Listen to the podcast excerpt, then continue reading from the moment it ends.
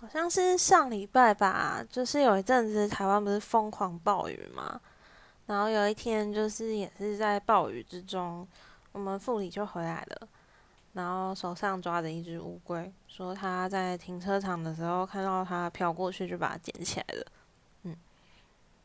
但是我们不知道养在哪里，所以我们那天就随便拿一个锅子，然后里面放了一块不锈钢当做石头。然后把乌龟洗洗，放进去，再放一点水，然后再给它一片叶子，就就养了起来。然后我们就这样子养了两三天，发现乌龟只 想要逃跑。